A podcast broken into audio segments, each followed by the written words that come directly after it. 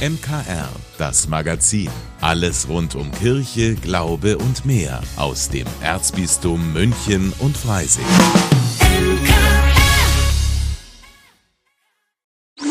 Herzlich willkommen beim MKR mit Ivo Makota. Die eigenen vier Wände sind für mich ja quasi der sicherste Ort der Welt und auch meine Rückzugsmöglichkeit. Aber wie ist das eigentlich, wenn man diesen Ort von heute auf morgen verliert?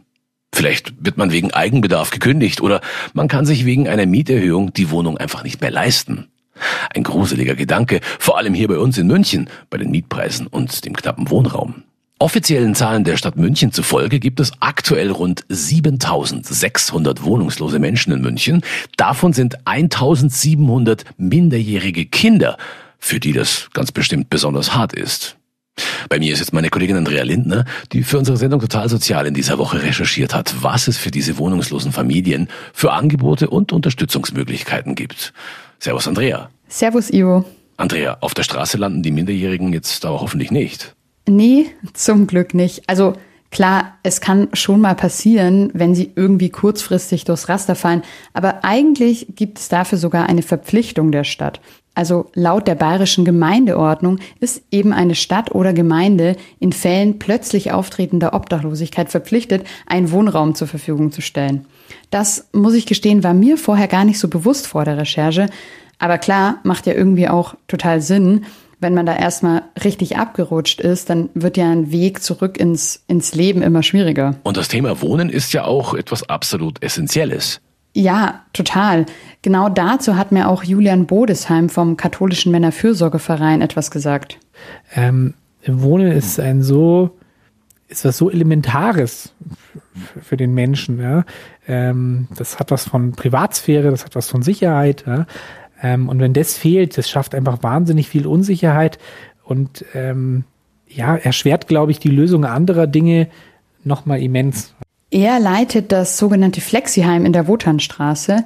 Familien können dort unterkommen, bis sie eine eigene Wohnung gefunden haben. Sie bekommen dort aber nicht nur einen Ort zum Übernachten, sondern den Familien und speziell auch den Kindern wird dort auch noch bei ganz anderen Themen geholfen. Bei was zum Beispiel? Wie schaut das Angebot dort aus?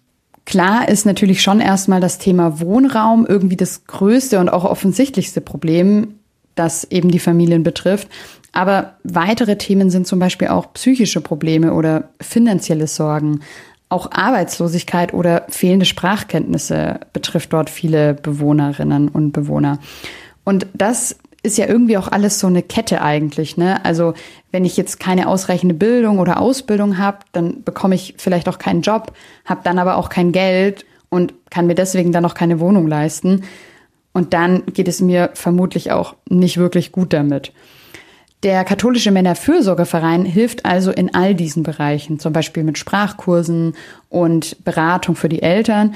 Und auch dann natürlich, wenn wir auf die Kinder schauen, da gibt es dann Nachhilfe, Hausaufgabenbetreuung und auch Ausflüge für die Kids. Mein Eindruck vor Ort war schon, dass das Team dort wirklich richtig viel versucht, um es den Menschen dort ja so schön wie möglich zu machen, dort in diesem ja Wohn, Wohnen auf Zeit, in diesem Zuhause auf Zeit, so gut es eben dort geht, mit den schon recht beengten Verhältnissen. Vielen Dank, liebe Andrea. Ja, und für alle, die jetzt sagen, ja, ich möchte mehr über das Flexiheim hören, heute Abend nach dem Gottesdienst um kurz nach sieben können Sie das tun in unserer Sendung Total Sozial mit meiner Kollegin Andrea Lindner. Ja, wer es verpasst, das Ganze gibt's natürlich auch als Podcast. Im kommenden Jahr findet ja wieder die internationale Wallfahrt nach Rom, ein ganz besonderes Ereignis für alle Ministrantinnen und Ministranten im Erzbistum statt. Das erzbischöfliche Jugendamt sucht deshalb jetzt eine Band, die mit den Minis in die ewige Stadt fahren und dieses bei den Gottesdiensten musikalisch begleiten soll, so Uschi Wieser vom Münchner Ministrantenreferat. Also die beiden Gottesdienste finden im Lateran statt und in St. Paul vor die Mauern, also auch in richtig großen Kirchen, wo alle Ministrantinnen aus unserer Diözese Platz haben. Die Rom-Bands der letzten Jahre waren immer total begeistert, dass es total Spaß gemacht hat, 5000 äh, Jugendliche aus München und Freising zu motivieren und gemeinsam Musik zu machen und zu singen und gemeinsam Gottesdienst zu feiern. Also das ist wirklich ein ganz, ganz tolles Gefühl. Welche Band nach Rom mitfährt, entscheidet sich übrigens in einem Wettbewerb. Der geht am 15. Juli in der Münchner Jugendkirche über die Bühne. Wir suchen junge Leute, wir suchen Sänger und Sängerinnen, die motiviert sind und über 18 sind. Und die Sänger und Sängerinnen und die Bandmitglieder, die Musiker, Musikerinnen müssen sich zutrauen, vor tausenden Jugendlichen zu spielen und Gottesdienst zu feiern.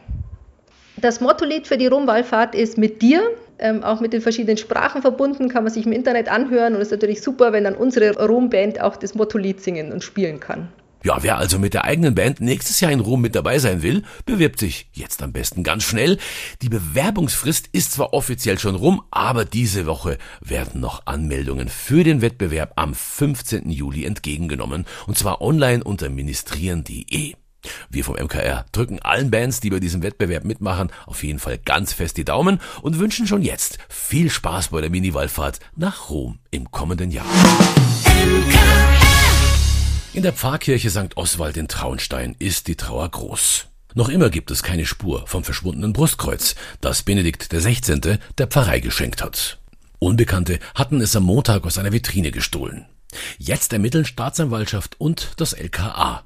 Kriminalhauptmeister Fabian Puchelt kennt den Stand der Untersuchungen. Aktuell laufen die ersten Zeugenbefragungen, es laufen die ersten Spurenauswertungen und auch die Gegenstände, die man am Tatort in der klassischen polizeilichen, kriminalpolizeilichen Arbeit sicherstellen konnte, werden jetzt hier zu uns ins Kriminaltechnische Institut gebracht und dann hier auch nochmal spurentechnisch untersucht. Benedikt hat das Kreuz in seiner Amtszeit als Papst oft bei wichtigen Anlässen getragen beispielsweise bei Messen im Petersdom. Das Kreuz ist natürlich von seinem ideellen Wert her gerade für die katholische Kirche von unschätzbarem Wert.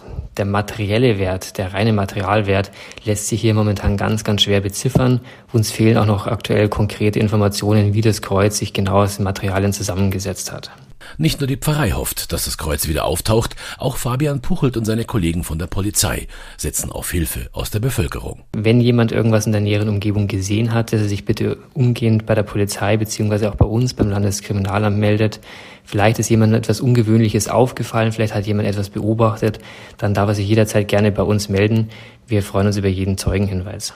Kriminalhauptmeister Fabian Puchelt war das mit dem Stand der Dinge bei den Untersuchungen. Das Kreuz des ehemaligen Papst Benedikt XVI. wurde in Traunstein am Montag entwendet. Wenn sich was Neues tut, erfahren Sie es natürlich hier bei uns im MKR. Also bei den Temperaturen der letzten Tage muss ich gestehen, war ich echt froh, dass ich hier im Radio mit kurzer Hose und T-Shirt stehen darf. Vielen Menschen in Büros geht's da leider ein bisschen anders. Die müssen immer korrekt angezogen sein. Ja, und auch in der Kirche sieht es nicht anders aus. Pfarrer und Diakone haben lange, dicke Messgewänder an. Aber warum ist das eigentlich so? Mehr dazu jetzt in Stichwort Kirche. Stichwort Kirche. Heute das Messgewand, erklärt von Pfarrer Simon Eibel. Das Gewand sagt, bei dieser Feier ist nicht so der Pfarrer im Mittelpunkt, der Mensch ist wie du und ich, sondern das Gott der Mittelpunkt, der durch dieses Gewand auch symbolisiert wird.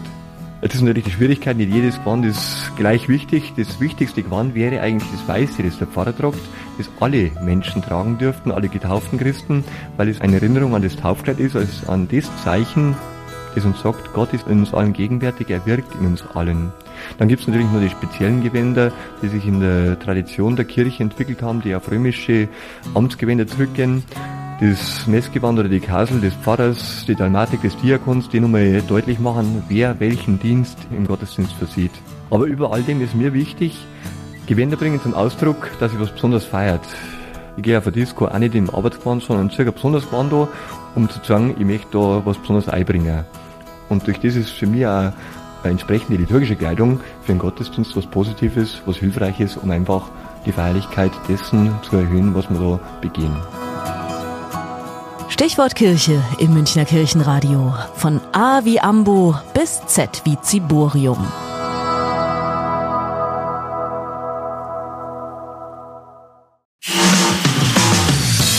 Vielen Dank, dass Sie sich unseren Podcast MKR, das Magazin des Münchner Kirchenradios, angehört haben. Wir freuen uns, wenn Sie unseren Podcast abonnieren und in der Podcast-App Ihrer Wahl bewerten. Am liebsten natürlich mit fünf Sternen. Wir haben auch noch viele andere schöne Podcasts. Diese finden Sie unter münchnerkirchenradio.de und überall, wo es Podcasts gibt. MKR. Wir machen Ihren Podcast. MKR. Mehr Tiefgang für den Süden.